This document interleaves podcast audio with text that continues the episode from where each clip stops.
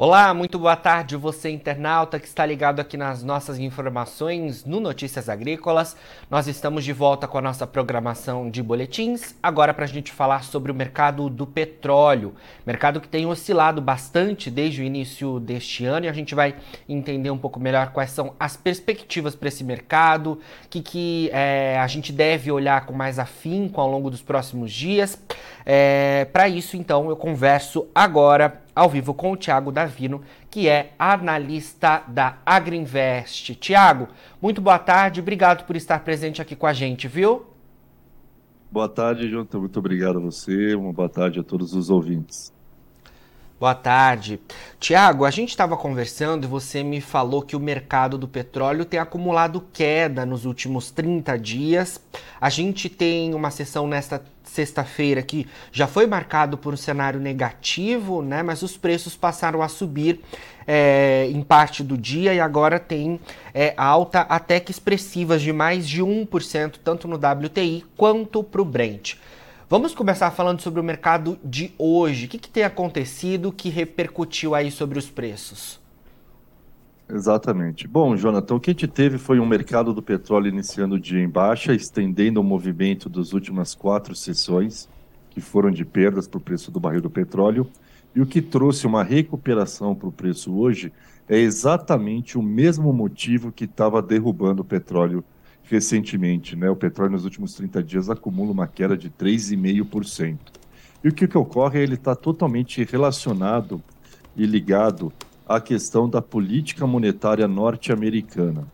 Ao longo do mês de fevereiro, nós tivemos vários indicadores sendo divulgados da maior economia do mundo que sinalizaram que a demanda interna segue muito aquecida e que a inflação está arrefecendo de maneira mais fraca do que se esperava. Por conta disso, o mercado começou a aumentar suas apostas de taxa de juros nos Estados Unidos para níveis maiores. Anteriormente se esperava que pudesse ser encerrado o ciclo de alta de juros em torno de 4,75%, 5%, e hoje já se fala em até 5,75%. Bom, por conta disso, o dólar vem numa disparada nos últimos 30 dias no exterior, acumulando alta, chegou a acumular alta de mais de quase 5%, e aí faz aquela relação inversa, dólar para cima, commodities para baixo.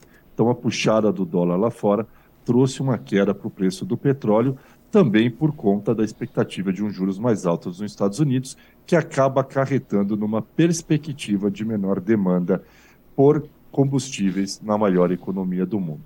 Pois bem, e hoje nós tivemos a divulgação dos dados de mercado de trabalho norte-americanos, que são um dos fatores de maior pressão inflacionária nos Estados Unidos nesse momento.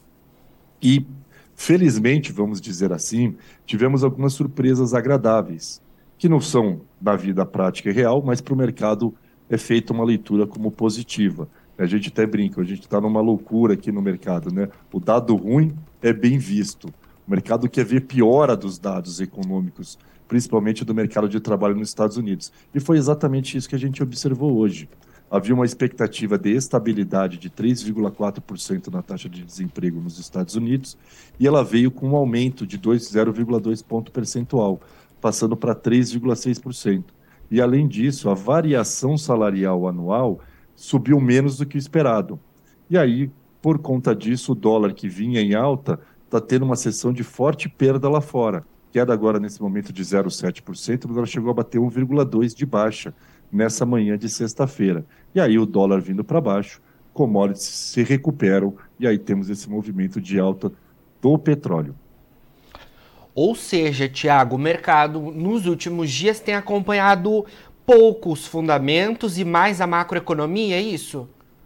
Exatamente. Foco total na macroeconomia porque a gente vive um momento de incertezas até onde vai o ciclo de alta de juros nos Estados Unidos.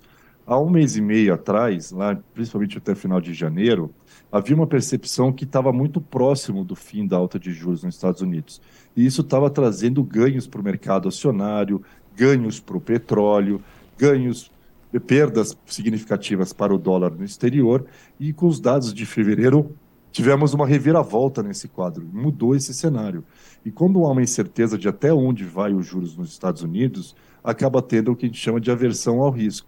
E aí os investidores saem de ativos de renda variável, como o mercado acionário, como o mercado de commodities, e vão para títulos do Tesouro norte-americano, que são considerados os ativos mais seguros do mundo. Então, enquanto não tivermos uma clareza de até onde vai a alta de juros nos Estados Unidos, o preço desses ativos de renda variável, entre eles o petróleo, tendem a continuar sendo penalizados. Como o indicador a ser divulgado hoje foi positivo do ponto de vista de leitura, já que eles vieram mais fracos do que, era esperado, o mercado reagiu positivamente. Mas ele quer continuar vendo mais dados ruins, né? porque hoje a leitura é dado ruim, é dado bom em termos de leitura. Certo. Tiago, essa, essa queda acumulada aí no mercado do petróleo dos últimos dias, como você trouxe para a gente, ela já tem repercutido sobre as commodities agrícolas, principalmente? Como é que a gente consegue olhar o cenário de impacto do mercado do óleo sobre as outras commodities? Certo. Ele tem, ele tem trazido um, um teto para o preço do algodão. Né? O algodão tem trabalhado relativamente estável é, na, nas últimas semanas. É, o preço do algodão tem buscado ficar na casa dos 80 centos por libra peso. É, ele acompanha muito a variação do petróleo. Né? O petróleo que chegou a bater 82 tinha dado algum pequeno fôlego para o algodão, voltou para casa dos 75, 76 na Bolsa de Nova York, e por conta disso o preço do algodão em Nova York também acabou cedendo um pouco. Já no mercado de óleo de soja, acaba tendo impacto, mas no momento acaba sendo menor a gente vive um momento de muita oferta de óleos vegetais, né? Porque o óleo soja não é o principal óleo vegetal consumido e produzido pelo no mundo, é o óleo de palma. E esse temos no momento muita abundância de oferta desse produto. E a gente vê hoje o óleo de soja renovando mínimas nesse ano, já vindo abaixo dos 55, 58 centos por libra peso na bolsa de Chicago. Então, o impacto maior nesse momento da queda do petróleo recente que tivemos tem sido mais para colocar um teto para o preço do algodão. Tá? No óleo de soja, ele tem operado um pouco mais pelos seus fundamentos. E um ponto positivo da queda do preço do petróleo é a perspectiva de um combustíveis mais baratos para frente. Né? E aí tende a trazer aí, quem sabe, uma perspectiva de novos reajustes do preço da Petrobras, especialmente para o diesel, é, o que pode ajudar o produtor em termos dos seus custos de produção. Certo. Tiago, a gente nas últimas entrevistas falava bastante em relação ao cenário é, de refino, né? Falando sobre os derivados do petróleo. Queria que você falasse um pouco para a gente se a gente tem atualização em relação a esse cenário, se é algo que o mercado ainda está bastante atento neste momento. É, o, o, no momento, né, Jonathan, o foco total do mercado acaba sendo sobre essa questão macroeconômica envolvendo a política de juros nos Estados Unidos. Certo. Até um mês e meio atrás se olhava para a recuperação da China. No momento ela ficou um pouco de lado. Mas quando a gente fala do mercado de refino, a gente continua com um cenário de muita margem de lucro para as, para as empresas de refino de petróleo. Quando você pega resultados da ExxonMobil, resultados da Shell, em termos de resultado, elas estão estratosféricos, recordes históricos. Por quê? Porque o mundo tem conseguido produzir um bom volume de petróleo para atender, só que a capacidade de refino é menor. Por conta disso, o petróleo cede numa velocidade mais rápida ao preço do que o diesel e do que a gasolina. E por conta disso, a margem, que é o crack, o, o crack spread que se chama que é a margem de refino, ela só tem aumentado, proporcionado aí ganhos vultuosos. Está aí um exemplo, o resultado da Petrobras em 2022, né? o maior lucro da história da companhia. Vem muito desse reflexo de nós termos um preço do petróleo cedendo mais desde o ápice da guerra da, da Rússia e Ucrânia em relação aos demais combustíveis, por conta dessa falta de capacidade de refino que não comporta toda a oferta de petróleo. E não há perspectiva nenhuma, e não teremos, em hipótese alguma, um aumento da capacidade de refino global porque as empresas entendem. Como vocês veem o, combustível fóssil como vilão do meio ambiente, por que, que eu vou investir para produzir mais gasolina e mais diesel? Não faz sentido. Exemplo disso, Jonathan e ouvintes, é que a ExxonMobil ela anunciou a recompra de 80 bilhões de dólares no, ano passado, no final do ano passado das suas ações. Ela teve um baita lucro e, perguntaram para os executivos: vocês vão investir em, mais em refino? Não, nós vamos comprar nossas ações. Não tem por que eu investir em refino. O petróleo, o combustível fóssil, não é o grande mazela do meio ambiente no mundo? Então, por que, que eu vou investir em refinar mais petróleo? Então, esse ponto do refino, Jonathan, é um caso que o mundo é, não vai conseguir resolver tão cedo. A gente vai continuar tendo essa disparidade de preços entre os derivados e o óleo bruto, por conta dessa baixa capacidade do mundo em refinar. Né? Os Estados Unidos, a última grande refinaria que os Estados Unidos construiu foi em 1979. Desde então, nunca mais investiram nessa capacidade de refinar petróleo. E não vai mudar esse quadro. A tendência, na verdade, eles reduzirem até, quem sabe, daqui nos próximos 10 anos, essa capacidade de refino, já que é, a, a, o mundo tem trabalhado para reduzir cada vez mais a dependência por combustível fóssil.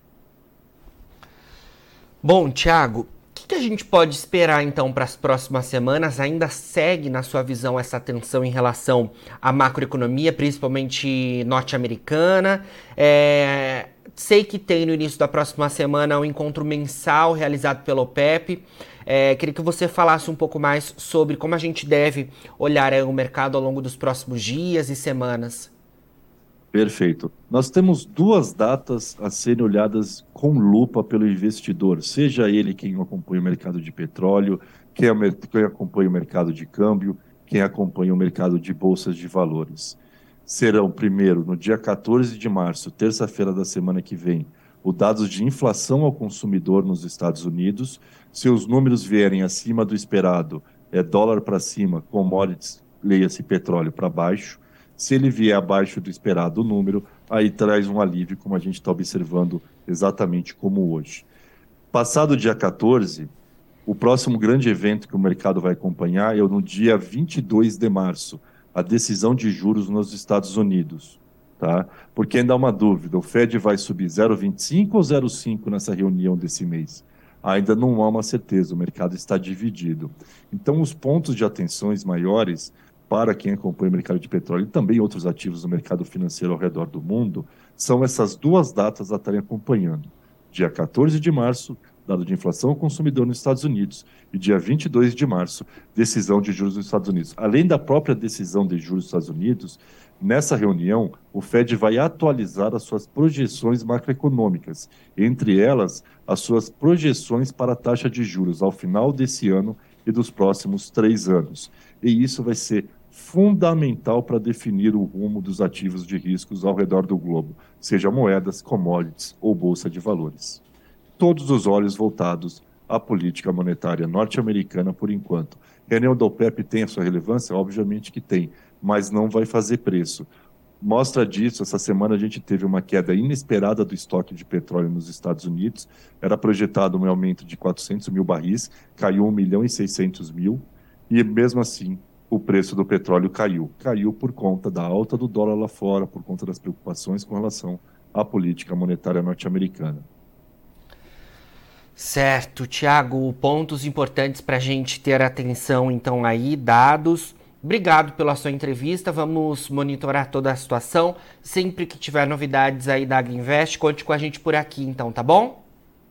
Eu que agradeço, Jonathan, ao, ao convite, estamos aqui sempre à disposição para poder estar batendo um papo aí sobre o mercado, né, e foco muito nessas duas datas aí que vão ser muito importantes para os preços das commodities, moedas e bolsas. Já aqui no Brasil, a gente tem um cenário um pouquinho diferente, que aqui o foco total é na política fiscal do novo governo. Sim, atenção. Então, para tudo isso, obrigado, Tiago, pelas suas informações. Bom final de semana por aí. Eu que agradeço. Um ótimo final de semana a todos. Conversamos então aí com o Tiago Davino, analista de mercado da Agriinvest, a gente trazendo as informações relativas ao mercado do petróleo nos últimos dias, mercado que acumula queda nos últimos 30 dias, e o Tiago traçou então todo o cenário que o mercado tem repercutido, né? E claro, a gente também trouxe as perspectivas para esse importante mercado que impacta diversas outras commodities.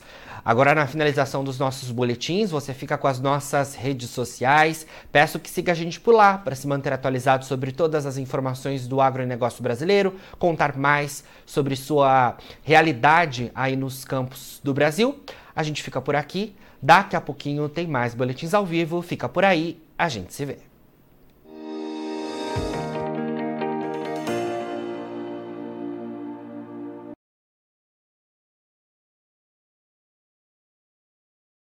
Participe das nossas mídias sociais no Facebook Notícias Agrícolas, no Instagram, arroba Notícias Agrícolas e em nosso Twitter, arroba Noteagri. E para assistir todos os vídeos, se inscreva no YouTube, na Twitch, no Notícias Agrícolas Oficial.